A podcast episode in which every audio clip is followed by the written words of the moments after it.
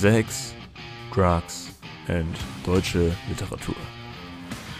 Wir bewegen uns in traumartigen Parallelwelten, erleben heiße Affären, fliehen auf Inseln und reden mit sprechenden Eichhörnchen. Mit der Flussfrau wird es nicht langweilig.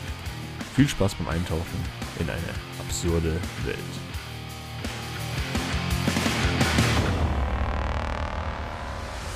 Philipp, warst du eigentlich schon mal in New York? Nee, du? Nee. Heißt das, dass wir beide keine Ahnung haben? Äh, von New York oder was? Ja. Naja, ich meine, gesehen habe ich es ja schon mal auf einem Bild, würde ich sagen. Okay, ich habe es sogar schon mal auf Bewegtbild gesehen. Uh. Hä? Ich habe aber Gibt's auch keine noch? Ahnung, ich habe auch keine Ahnung von Eichhörnchen. Das Stück geht ja auch viel um Eichhörnchen und ich weiß gar nicht mal, weil die ja da auch reden und ich weiß gar nicht mal, wie die in echt reden. Ich glaube, das wäre jetzt echt ein guter äh, Punkt für einen Einspieler, wie sich nämlich Eichhörnchen anhören, oder? Philipp versprecht nichts, was wir nicht halten können. Ich bin mal in meinem Bett gelegen, nachts. Also ich habe geschlafen, da bin ich aufgewacht. Und dann, also ich hatte mein, ich habe mit offenem Fenster geschlafen. Und dann ist einfach, habe ich ein Geräusch gehört, bin aufgewacht. Ich so, hä, was ist denn jetzt los? Dann ist einfach ein Eichhörnchen von draußen aus dem Fenster auf meinen Tisch reingesprungen. Dann habe ich mich ultra erschreckt, bin so hochge, hochge, hochgeschreckt aus meinem Bett. Und ich glaube, das Eichhörnchen hat sich auch mega erschreckt und ist dann wieder mit einem Satz rausgesprungen. Crazy Geschichte. Hat sie einen Brief hinterlassen? Nee, Schade. Da wäre es ja fast so wie, so ne, wie in dem Stück, das wir heute besprechen. Ja. Äh, und äh, damit jetzt jeder diesen Insider, glaube ich, auch versteht, würde ich mal mit zum Inhalt übergehen. äh, wir befinden uns mal wieder vor Gericht. Also ist ein Hörspiel von Ingeborg Bachmann, äh, der gute Gott von Manhattan, das wir jetzt besprechen. Wichtig zu sagen. Also der gute Gott von Manhattan ist auch eines der bekanntesten Stücke von Ingeborg Bachmann generell. Also Ja. es ist ähm, eines ihrer wichtigsten Werke. Und ja, da gibt es sehr viel zu interpretieren, aber wie du sagst, erst zum Inhalt.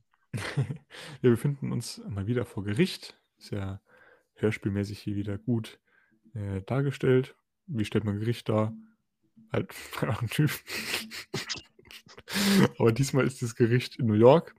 Ein Mann wird angeklagt, die 23-jährige Politikstudentin Jennifer durch eine Bombe ermordet zu haben. Mhm. Und äh, das ist jetzt kein Einzelfall, der da passiert ist. Ein ziemlich ähnlicher Fall wie dieser äh, ist schon mal passiert, und zwar vor sechs Jahren. Und äh, jetzt haben wir hier endlich einen Angeklagten, der vielleicht Folgetäter ist. Ja, und dieser Angeklagte, dieser Mann, den du erwähnt hast, der nennt sich selbst der gute Gott von Manhattan, beziehungsweise der Gott der Eichhörnchen. Und diese Eichhörnchen nutzt eben er als Postbote für Briefe und ja auch so ein bisschen als Spione, so als Beobachtungen. Und dafür gibt er ihnen Futter.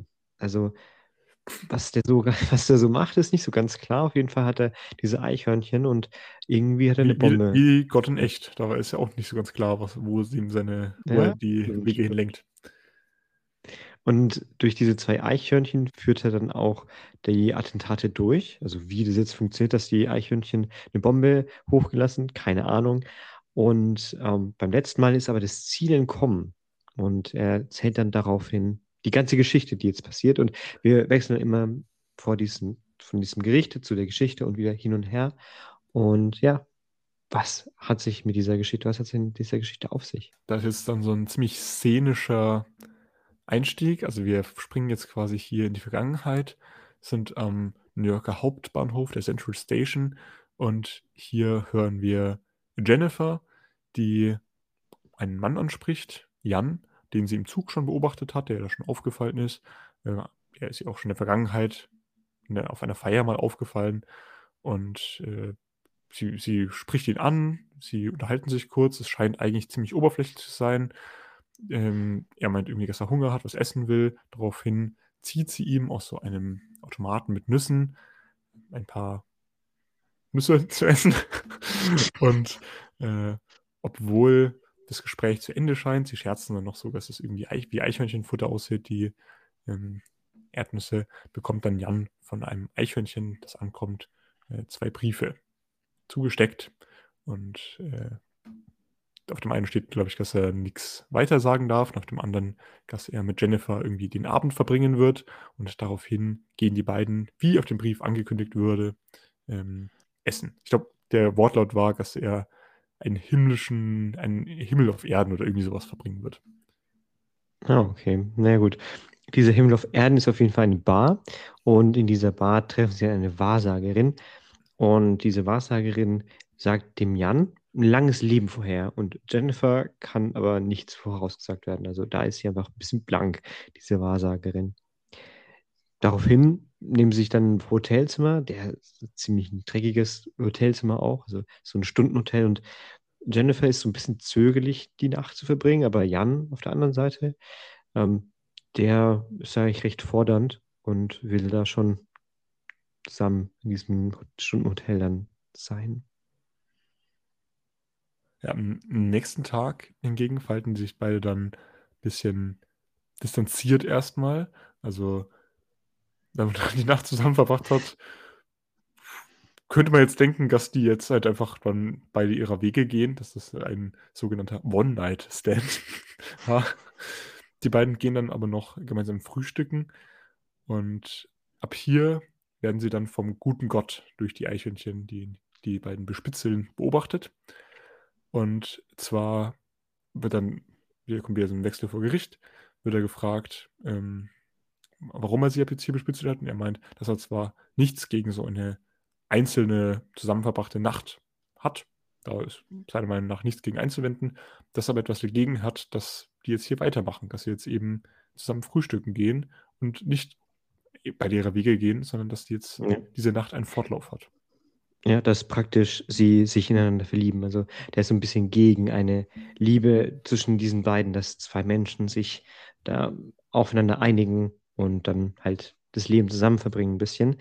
Und das passiert dann auch. Jan und Jennifer ziehen den Tag zusammen durch New York und Jan verzögert auch sogar seine Abreise. Der ist ja eigentlich, kommt er aus Europa und will mit dem Schiff dort rüber fahren, aber das macht er nicht, weil er eben mit der Jennifer jetzt hier zusammen ist. Und dann abends gehen sie ins Atlantic Hotel und äh, da nehmen sie sich vor, die gemeinsame Zeit dann zu genießen. Ähm, gut, das machen sie ja mehr oder weniger, aber am Ende des Tages äh, verabschieden sich die beiden, ohne jetzt irgendwie großes Drama zu machen, sage ich mal. Und ja, das hat gut geklappt mit diesem gemeinsamen Zeitverbringen. Ja. Um Mitternacht machen sie dann noch einen Spaziergang zusammen. Sie erhalten wieder einen Brief von einem Eichhörnchen. Und zwar wird dort angekündigt, dass sie sich heute Nacht mir am Broadway treffen würden. Der Einladung kommen sie aber nicht nach, sondern machen lieber ihr eigenes Ding. Ja, am nächsten Tag sehen wir dann Jan und Jennifer bei, einem, bei einer Puppentheateraufführung der Eichhörnchen und die ja, machen so tra berühmte tragische Liebesgeschichten, Romeo und Julia, Orpheus und Eurydike, die sagen, die spielen die danach. Und in dem Brief werden sie dann, dann auch aufgefordert, heimzugehen. Wo ist dieses Heim? Ah, wieder im Hotel. Hm. Da beschließen sich dann beide zu verabschieden und sich zu verlassen. Und man könnte meinen, jetzt ist es soweit. Äh, das, die haben jetzt nicht nur eine Nacht verbracht, sondern ein paar Tage zusammen, ein paar schöne Tage. Jetzt ähm, war es dann aber quasi ein One Days Spend. aber äh, sie können nicht voneinander lassen. Voneinander lassen. Äh, Jan rennt dann Jennifer nach und die beiden gehen wieder in ein Hotel. Diesmal ins oberste Zimmer. Vorher waren sie nur in einem sehr hohen Zimmer. Jetzt gehen sie ganz nach oben. Und Jetzt kommt ein Kommentar vom Angeklagten, äh, der, äh, also Szenenwechsel ins Gericht, und äh, der meint, dass dieses Verhalten ja komplett inakzeptabel ist, dass die beiden sich gegen den Verstand äh, aus der Welt zurückziehen wollen und verur der verurteilt das ähm, zutiefst. Da stimmt ihm der Richter, glaube ich, sogar auch zu.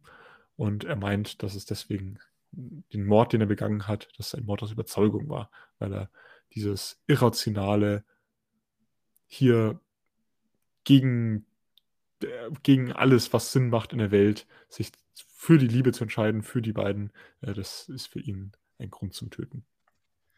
Ja, und warum macht er jetzt eben diesen Mord? Ein Mord aus Überzeugung? Also er, es müssen irgendwelche Gesetze praktisch äh, gebrochen werden, weil dieser Mord ist sozusagen seine Hinrichtung von jemanden. Und es ist nicht, nicht deshalb so, weil die beiden wollen sich nämlich besser kennenlernen und beschließen, dass die Vergangenheit belanglos ist und schwören auf die ewige Liebe. Und sie wollen auch keine Geheimnisse mehr vor sich haben und sich nie wieder trennen. Ja, und das gefällt eben dem guten Gott überhaupt nicht. Ja.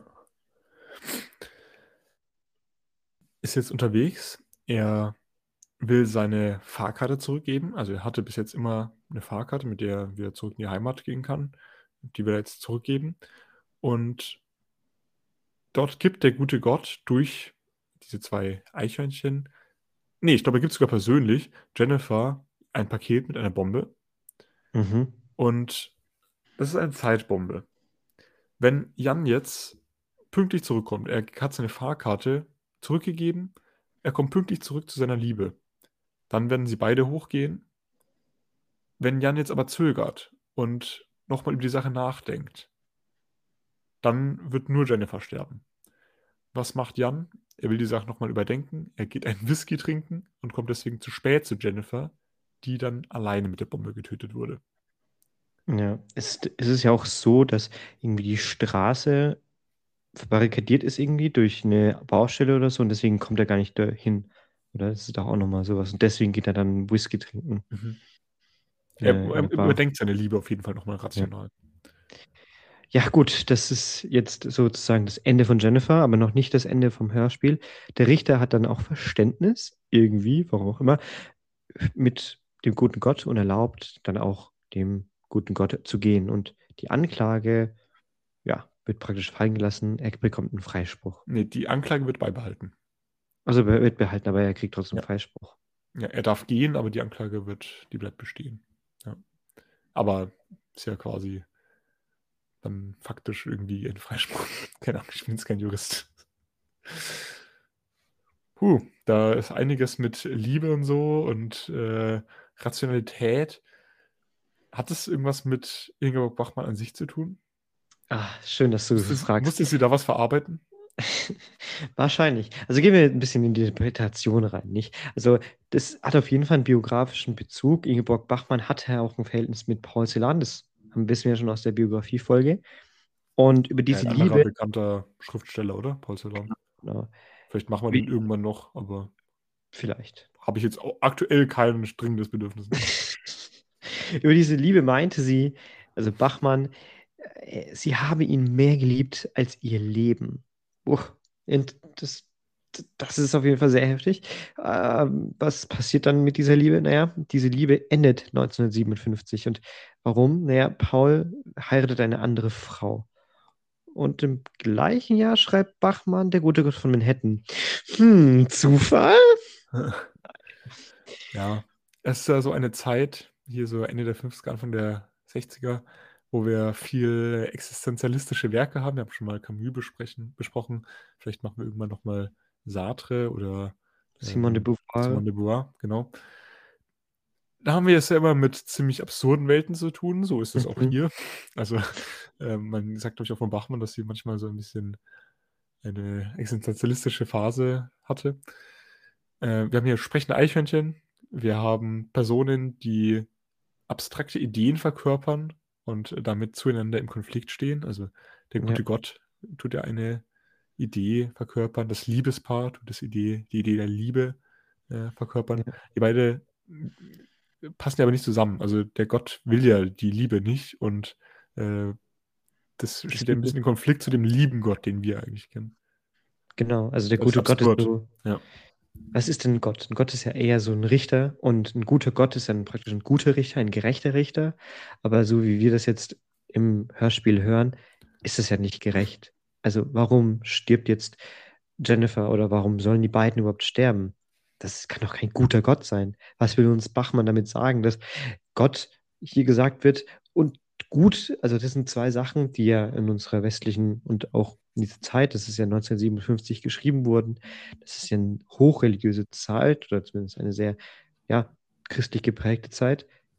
Also das ist, hört sich ja schon fast wie Blasphemie an. Und auf der anderen Seite Es haben wir das Liebespaar. Ja, es, Ja. Ist, es ist aber auch der gute Gott von Manhattan, also von der neuen Welt quasi. New York steht ja auch immer so ein bisschen für den Eingang zur neuen Welt. Ja, Ja. okay, stimmt, ja. Deswegen könnte Ja. man jetzt sagen, dass vielleicht die Würfel, wie sagt man, die Würfel neu? Nee. Wie, Also Akta S, die Würfel sind gefallen, oder was meinst du? nee, dass das halt so alles ein bisschen neu ist. So wie sagt man Ach so, da? ja. Ja, egal. Aber dann könnte man auch gut sagen, der äh, schlechte Gott von Manhattan. irgendwie so, die Karten wurden neu gemischt oder irgend so ein Sprichwort gibt es, das ich jetzt sagen wollte. Aber noch was zum Titel. Irgendwie dachte ich, also das ist, ähm, es gibt ja auch von Bertolt Brecht, der gute Mensch von Sichuan, oder? Kennst du Ja. das? Ja, kann ich. Das gut, weil das haben wir auch in, in Deutsch gelesen, deswegen kenne ich es. Und das erinnert mich, also nicht unbedingt vom Inhalt her, das hat einen ganz anderen Inhalt, aber vom Titel her musste ich irgendwie auch daran denken. Also, das ist ja eigentlich ein sehr deutlicher Titel, ein guter Gott von Manhattan. Also, ne, Ja. und der gute von Sichuan. Ja, Da, spannend, ab- weil Brecht ja ziemlicher Kommunist war, also quasi für die ähm, sowjetische Welt da jetzt irgendwie steht, war ja dann auch in der DDR. Und siehe hier mit Manhattan schon eindeutig die westliche kapitalistische Welt. Ja, aber ich meine, Bachmann war Spannend. auch recht links eingestellt. Also ihr Vater war ähm, in der, in, in der NSDAP und Paul Celan, der hat den Holocaust überlebt. Ja, es ist natürlich eine schwierige, schwierige Liebe hier, die die beiden hatten. Deswegen, sie steht ja auch irgendwo zwischen zwei Welten. Hier haben wir vielleicht diese gute Gott. Wir wissen ja gar nicht, wer der gute Gott ist. Ist, ist ja eigentlich nur ein normaler Mensch. Aber warum nennt er sich dann Gott? Also wir haben ja so dieses transzendente Wesen im Kopf, wenn wir an Gott denken. Hm. Ist er überhaupt dann ein Gott? Wenn es ein- kein transzendentes Wesen hat? Vielleicht Durch die Eichhörnchen ist er ja schon gewissermaßen allmächtig. Also die haben ja, die können ja alles sehen, die können alles ja. äh, manipulieren. Das hat ja schon so ein bisschen Gott-Vibes. Ja, voll. Vielleicht nennt er sich auch deswegen so, aber ich weiß nicht, wenn das könnte auch eine Allegorie zu der, Mo zu der Rolle der Religion in der Moderne sein, dass Gott Eichhörnchen, die wir jetzt nicht wirklich als sagen wir mal, machtvoll einschätzen, oder?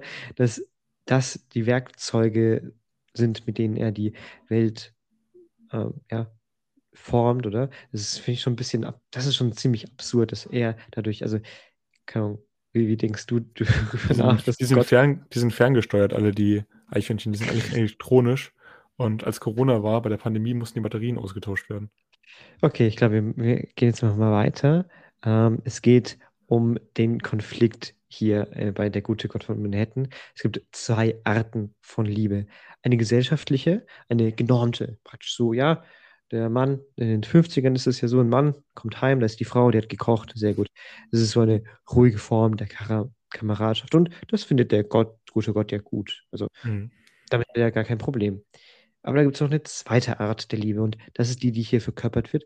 Und das ist der Grund, warum die beiden ja auch sterben sollen.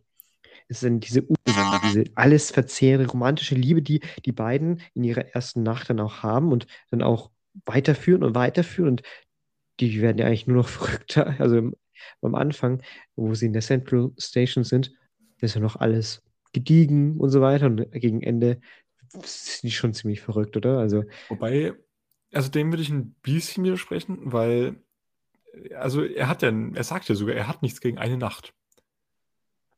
Ja, ja, Er hat- aber ja. da, dazu komme ich vielleicht. Genau, eine Nacht ist nicht schlimm. Und warum? Kommen wir vielleicht nochmal äh, dann Er später darauf. unterstützt ja sogar bei dieser einen Nacht. Sie beiden hätten nichts Ja. miteinander zu tun gehabt, wenn nicht diese Briefe gewesen wären, wo, wo er hier schreibt, hier, ähm, ihr werdet zusammen eine himmlische Nacht verbringen, oder wie es war. Ja, ja, ja. Ja, das ist interessant, warum dann ein Gott, der diese romantische Liebe, die über ein paar Tage geht, nicht gut findet, oder praktisch für immer. Das ist zumindest die Idee von den beiden. Und eine romantische Liebe, die für einen Tag okay ist. Aber warum ist es so? Ähm, also praktisch, was akzeptiert die Gesellschaft, ist so die Frage, ne? Ähm, aber Ja. dazu ich dann später nochmal. Und diese beiden Arten von Lieben bestehen eben im Konflikt miteinander. Und das ist so die, ein bisschen die Frage, ist es vielleicht die Frage, die Bachmann mit diesem Weg stellt, sollen wir vermeiden, uns so zu verlieben, dass wir uns selbst und alles in der Welt vergessen? Also eben vielleicht die Person, die wir eben leben? Oder ist es vielleicht die einzig erstrebenswerte Form der Liebe? Mhm. Hm? Gut, vielleicht kommen wir zu diesen beiden Fragen später nochmal zurück und schauen erst uns an, was denn diese Liebe ist. Sie ist ja auf jeden Fall zerstörerisch, oder? Also stirbt ja am Ende. Also die beiden, werden ja, die beiden haben ja eigentlich einen Alltag, werden da gewissermaßen ja. herausgerissen, vernachlässigen ihre Verpflichtungen. Er muss ja eigentlich heim, er hat ja eigentlich Verpflichtungen da, er hätte schon ja. längst los müssen, er verlängert das, äh, wird ja auch als irrational hier ähm, bezeichnet. Er hat eigentlich einen Job. Und so eine absolute Liebe ist dadurch ja schon problematisch. Ja, weil man vergisst, also seine Verpflichtungen vernachlässigt. Also ja. das kann man vielleicht zu einem bestimmten Time, äh, Zeitpunkt machen, aber irgendwann ist es dann auch gut. Ne? Jennifer ist auch ja. abhängig von Jan. Also ja. gibt ja so ein Ding, wo sie meint, dass sie sich quasi ein bisschen ihm unterwirft. Also da, da, da lese ich mal ein bisschen was vor, oder? Ja. Das äh, kommt nämlich direkt dann aus dem Hörspiel, also es ist ein Hörspiel. Ähm, auf den Knien vor dir liegen und deine Füße küssen, werde ich es immer tun und drei Schritten hinter dir gehen, wo du gehst. Erst trinken, wenn du getrunken hast, essen, wenn du gegessen hast, wachen, wenn du schläfst. Ja, schon ziemlich bedingungslos. Eine bedingungslose ja. Liebe erinnert natürlich auch wieder an ein gewisses christliches äh, Schema. Ja. Aber eben nicht eine bedingungslose Liebe gegenüber Gott, sondern eine bedingungslose Liebe gegenüber einem Partner hier jetzt. Gut, jetzt haben wir hier die Liebe praktisch als Zerstörung. Was ist mit dem guten Gott als Zerstörung? Der gute Gott ist ja so eine absolute Kraft. So, warum wird er als der gut, also warum wird der Gott als gut bezeichnet? Er zerstört ja die Liebe und er lässt eine Bombe explodieren. Also er, er, tötet Menschen. So, das ist praktisch das Gegenteil von dem, was wir unter einem christlichen Gott verstehen. Aber auf der anderen Seite zerstört der Gott ja nur etwas, das sowieso schon von vornherein schlecht war. Wie wir gesagt haben, die Liebe ist ja eine Zerstörung irgendwo. Und zerstört er praktisch nur die Zerstörung, also ist es wieder gut, ist es sowas zweimal negativ ist, einmal gut, oder wie soll es sein? Naja, also weil hm. Jan und Jennifer befanden sich, naja, Jan und Jennifer, Jennifer befanden sich ja auf einer Abwärtsspirale und mussten gestoppt werden. Also so die Meinung von Gott. Ne? Und deswegen, was passiert dann? Wo, wohin läuft das? Nach unten. Naja, am Ende mhm. wird er dann trotzdem freigelassen. Also vielleicht sind seine Motive, sagen wir, seine Motive sind okay oder sowas, aber er hat immer noch einen Mensch getötet und er wird am Ende freigelassen. Das, das kann doch nicht sein. Wo ist denn da die Justiz? Also das ist doch das kann doch nicht sein, da wird das Justizsystem verhöhnt.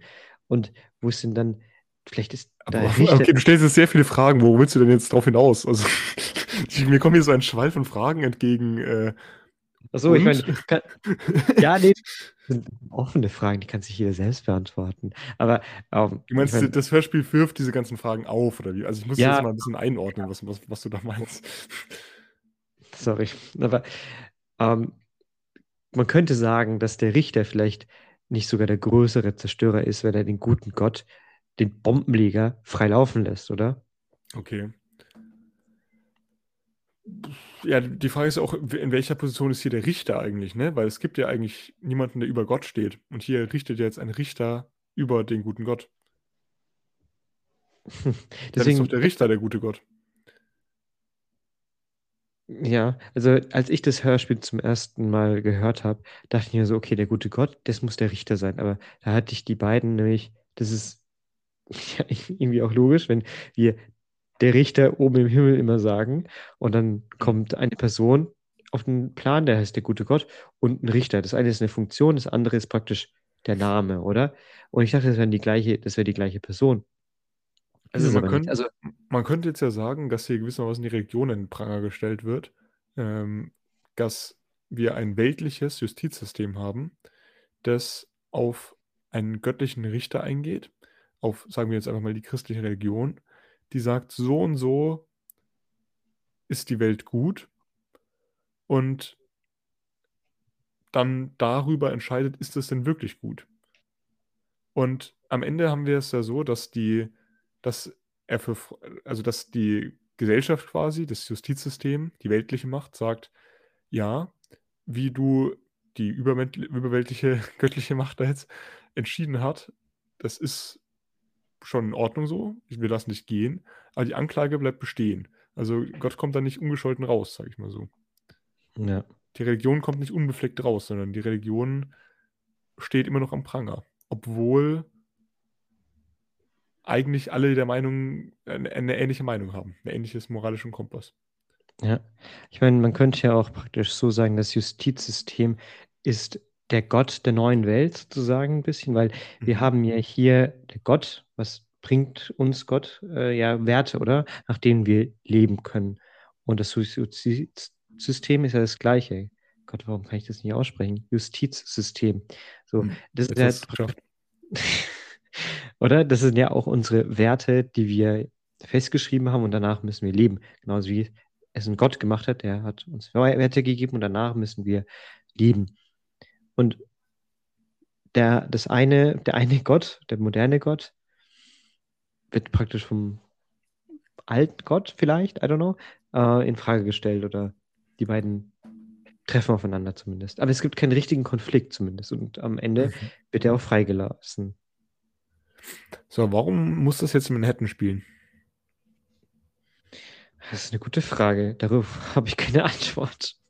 Ja, also der USA steht ja schon ein bisschen für so die kapitalistische Gesellschaft. Das habe ich ja vorhin schon angesprochen. Wenn Ja, jetzt der gute Mensch von Seezuhan, da ja eher jetzt auf Gerechtigkeit aus ist, ist der gute Gott hier vielleicht jetzt eher eine Verkörperung der kapitalistischen Gesellschaft? Ja. Also es ist schon interessant. Also bei Angelika Rauchs Sprache, Weiblichkeit und Utopie bei Ingeborg Bachmann, also es ist ein Buch von ihr, schreibt sie, sinnliche Wahrnehmung der Welt, Emotionalität und Sensibilität sind traditionelle Attribute der Frau und im Zuge des Feminis Feminismus positive und emanzipatorische Eigenschaften. In der logozentrierten Gesellschaft seit der Aufklärung und der Entwicklung des Kapitalismus Menschen im, sind, sind sie im Menschen zurückgedrängt worden zugunsten der ökonomischen Produktivität. In diesem Sinn problematisiert Bachmann in fast all ihren Texten die Mann-Frau-Beziehung und kritisiert die Gesellschaft allgemein.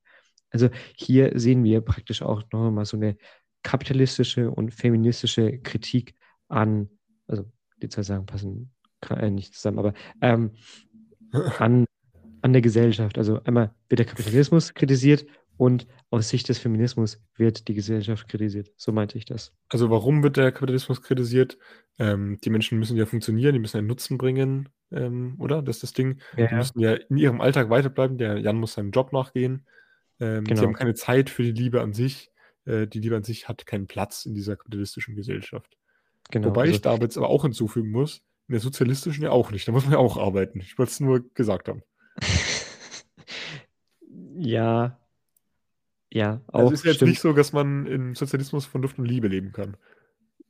Das ist, das ist, das ist, das ist das Ziel aber, oder? Oder die Vorstellung. Ja. Ja, aber wie du sagst, also indem Jennifer und Jan aus dem kapitalistischen Gesellschaft raus wollen, und also mit Hilfe ihrer Liebe fliehen wollen, rächt sich die Gesellschaft praktisch dadurch, dass sie diese Liebe und in Verlängerung dann Jennifer zerstört, oder tötet. Nun, da darf man natürlich Vielleicht kann man weniger, sollte man weniger auf kapitalistisch oder sowas eingehen, sondern eher auf die Arbeitsgesellschaft. Das würde, glaube ich, eher passen. Hm, so wie wir es bei äh, ein Geschäft mit Träumen hatten. Weiß ich nicht mehr, wurde da auf die Arbeitsgesellschaft eingegangen?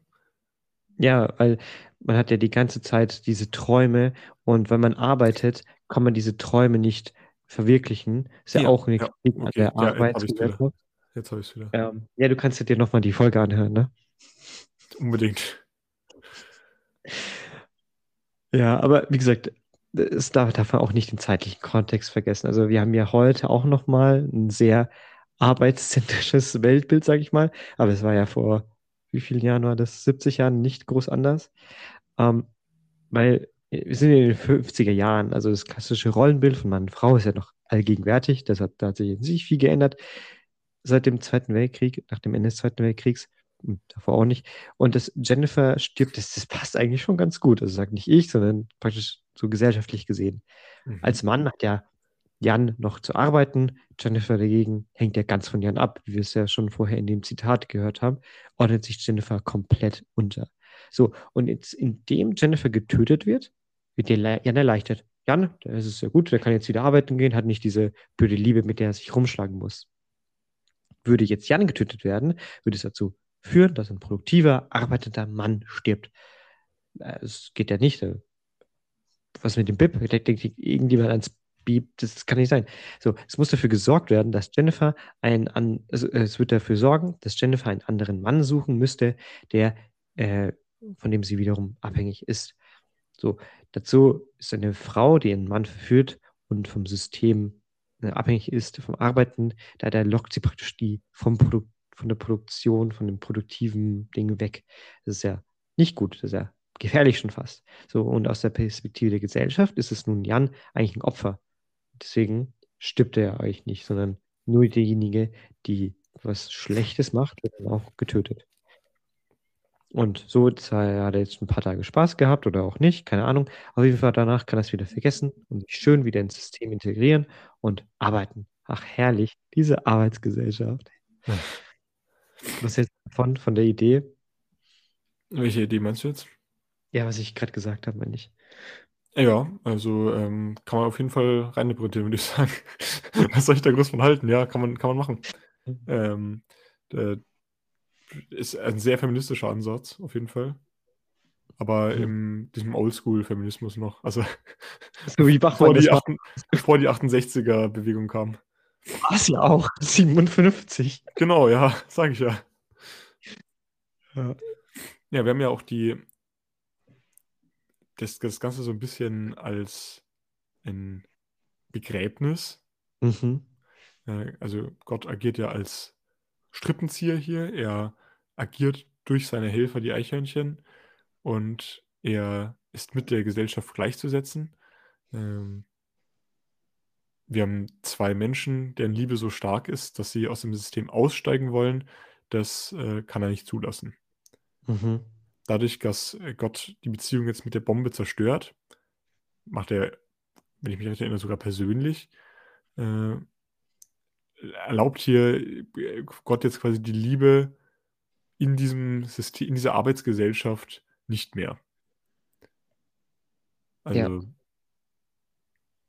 das äh, deutet natürlich alles auf ein Begräbnis hin. Was?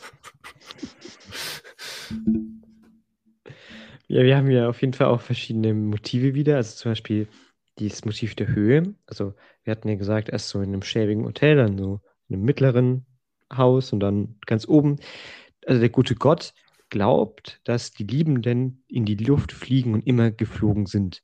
Was das genau bedeutet, weiß ich nicht, aber auf jeden Fall ist es ein räumlicher Aspekt, der, mit man hier sehen kann. Und das auch nicht nur der Gott das sagt, aber auch, was die Personen machen, wie Bachmann es schreibt, ja, dieser räumliche Aspekt eben da vorhanden ist.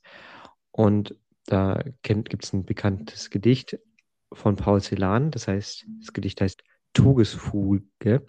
Da beschreibt er ein Graben in, in den Lüften. So. Und das Gedicht ist im Kontext von Konzentrationslagern des Zweiten Weltkriegs geschrieben. Jetzt geht es ja auch um Tod. Und in Sedan, Celans Gedicht wird dann Luft mit dem Tod assoziiert, was ja auch irgendwie Sinn macht. Aha. Und hier auch. Also je höher sie gehen, desto schlimmer wird es und irgendwann sind sie tot. Also diese Analogie, sage ich mal, passt ja auch gut. Und ich meine, ich kann mir gut vorstellen, man kann sich davon ausgehen, dass ähm, Bachmann die Togesfuge dieses Gedicht kannte, weil ja, ja und so weiter und deswegen. Vielleicht war es ja sogar die Inspiration dazu. Vielleicht. Ja, also, aber nicht nur der Tod wird mit dieser Luft, mit der Höhe assoziiert, sondern auch die Liebe, weil die Lieben nähern sich wohl immer den Tod an, so, aber auch die Liebe wird ja auch sozusagen stärker. Also das wird ja, ja, genau. Und die Liebe ist dann auch schon verbunden mit dem Tod gleichzeitig, weil das ist ja auch der Grund, warum sie sozusagen sterben. Und da ja mir auch diese Intertextualität ähm, auch eine sehr starke Verbindung, zum Beispiel jetzt auch mit dieser, mit dem Gedicht. Hm.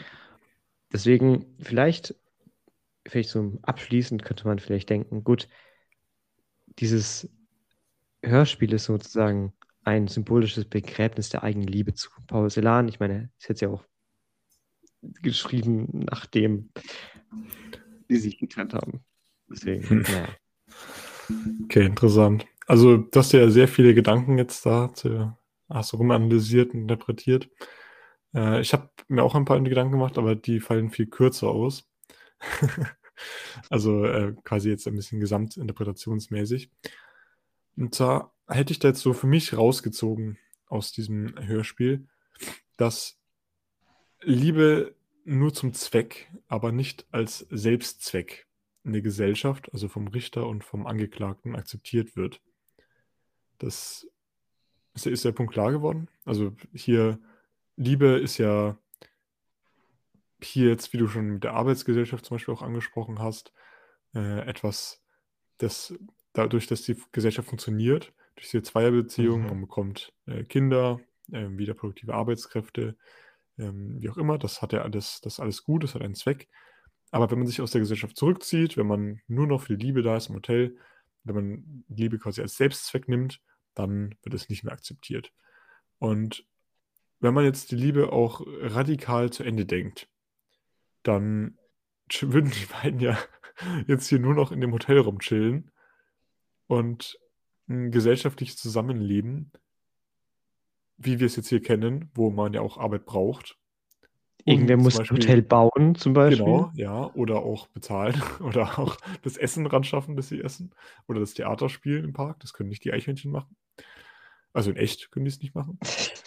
äh, dadurch wird ja ein gesellschaftliches Zusammenleben erst möglich. Wenn man die Liebe jetzt hier so radikal zu Ende denkt, wird es nicht möglich. Äh, was schließe ich daraus?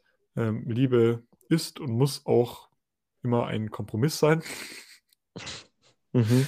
Ähm, natürlich. Also für, di für, dich, für dich gibt es also keine bedingungslose Liebe. Natürlich kann es die auch mal geben. aber ähm, damit, damit alles funktioniert, muss man, würde ich jetzt hier rausnehmen, darf man sie nicht nur als, als höchstes Gut, als Selbstzweck sehen, sondern mhm. muss man auch mal an die, an die anderen denken. Nicht nur an eine Person, auch mal an die ganzen anderen Menschen, die hier rumlaufen. Das habe ich mir dann so ein bisschen rausgezogen. Dass man schon Räume schaffen kann, wo man das äh, natürlich äh, zulassen kann. Aber ähm, ja, im Prinzip habe ich gerade einfach nur beschrieben, genauso wie es gerade ist. Und äh, finde ich auch immer gut, wenn man so durch die Gegend denkt und dann so fragt, so, hä, warum ist das eigentlich so? Dass man dann oft zu dem Schluss kommt, ah, so ist es und das macht auch Sinn, wie es ist. Sehr gut. Ich glaube, da habe ich nichts mehr dazu zu sagen. Ähm, ich glaube, jetzt können wir zur Abschlussfrage gehen, oder? Ja, also wenn du dazu keine Fragen mehr hast, hast du dann eine abschließende Frage an mich? Ja. Mhm, ja. Die essen ja äh, Nüsse am Anfang, ne? Ja. Welche Nüsse würdest du aus diesem Automaten rausholen? Ja, ich habe irgendwie die ganze Zeit eher an Erdnüsse gedacht. Also Ja. ich weiß jetzt nicht, was Eichhörnchen für Nüsse fressen, ob die überhaupt Nüsse fressen. Aber irgendwie musste ich immer, weil, weil ich glaube, weil das so ein Automatenessen vielleicht am ehesten noch ist. Also ich habe schon mal Nüsse aus dem Automaten gegessen. Witzigerweise, ähm, ich habe äh, heute oh, Studentenfutter gegoogelt, woher das kommt, weil ich habe es bei ähm, kur kurze Spoiler, als nächstes machen wir E.T.A. Hoffmann und da kommt auch der Nussknacker vor und da kommt Nuss, äh, Studentenfutter drin vor. Ja, so, warte, es gab im 19. Jahrhundert das Wort nu Studentenfutter schon. ja. Und weißt du warum? Also es waren früher Rosinen und äh, Mandeln und Aha. das haben die Studenten gegessen. Das hieß auch Pfaffenfutter, weil okay. die Leute, das war halt damals ziemlich teuer. Das heißt, es konnten nur Pfaffen, also die Kleriker, ähm, das sind Pfaffen, ähm, Kirchenleute ja. und halt Studenten waren reich früher. Das ist so. also heute sind ja Studenten, würde man sagen, eher so die nicht so Leute, die nicht so reich sind. Also man würde jetzt nicht irgendwie Kaviar den Studenten gleichsetzen sozusagen. Ja. Aber damals hatte man, man, haben die Studenten halt die Nüsse gegessen und weil die halt reich waren, hat man das dann Studentenfutter. Das- Ich finde das so witzig. Hä? Aber warum, warum waren die reich? Also, die haben ja, die waren ja damals alles, alle in irgendwelchen Verbindungen. Hat das damit was zu tun? Nein, man braucht doch einfach sehr viel Geld, um studieren zu können. Ach so, okay, die kamen einfach aus gutem Haus. Die waren alle Ja, ja. Bürger, bürgerlich unterwegs und. Ah, okay, gut, das macht So. Sinn. Wieder was gelernt. Das, Ja. das war, deswegen, deswegen, deswegen würde ich äh, Mandeln nehmen, aber wahrscheinlich auch einfach nur, weil ich das heute gelesen habe. Also, ich finde es lustig, dass du jetzt äh, mit den Nüssen fragst. Da kann ich mich gleich anschließen. Und zwar wollte ich fragen, ähm, warum denkst du, sind es ausgerechnet Eichhörnchen, die da genommen wurden? Weil, also, der hätte ja auch irgendwelche ja, anderen. Tiere, zum Beispiel Tauben nehmen können oder sowas, ne? Warum muss denn das Eichhörnchen sein? Ich weiß es. Vielleicht Ich meine, auch was, süß. vielleicht auch was mit der Höhe oder so, weil Ja. ähm, die klettern ja schon hoch und sind praktisch. Ich meine, man kann jetzt nicht irgendwie Hunde nehmen, das passt jetzt irgendwie nicht in die Geschichte hinein. Ähm, Tauben könnte man auch nehmen, aber wahrscheinlich sind, wie du sagst, Eichhörnchen einfach süßer. Ähm, ja, deswegen, keine Ahnung. Ja, ich glaube, das wäre wieder ein klassischer Fall von Überinterpretieren. Wahrscheinlich war sie einfach ein Eichhörnchen gesehen, dachte sich so, oh, ja, wenn die sprechen könnten, die, die, das, dieses Eichhörnchen da drüben, das führt bestimmt was im Schilde. Ja, ja, wahrscheinlich. Lass es das, das, diese, dass diese Erklärung richtig sein. Dann Ich habe aber, ein, ich hätte aber einen Raben oder so eher genommen. Echt? Wie Ich glaube, Murin und Mir, Mirin oder wie heißen von Odin zum Beispiel. Da hätte man da noch so coolen Shit reinmachen können. Gut, aber Tauben passt Odin ist ja gewissermaßen durch die beiden auch all, allwissend, allsehend und so. Und äh, das äh, spiegelt sich ja hier in diesem Gottesverständnis ja auch wieder. Also vielleicht ist der gute Gott ja auch der gute Odin. Oder halt einfach Tauben. Das passt ja auch zum christlichen Gott. Hm, Ja, aber der sieht ja eh alles. Also ich brauchte da keinen Tauben für. Ja, gut, true. True.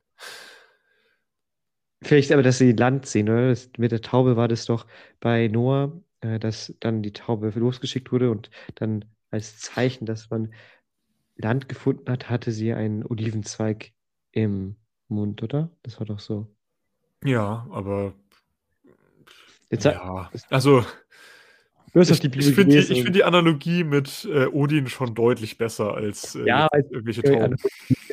Christentum. So, das reicht jetzt aber auch mal wieder. Tschüss, das Bin ich auch der Meinung. Bis zum nächsten Mal, sagen Konrad. Und Philipp. Ciao.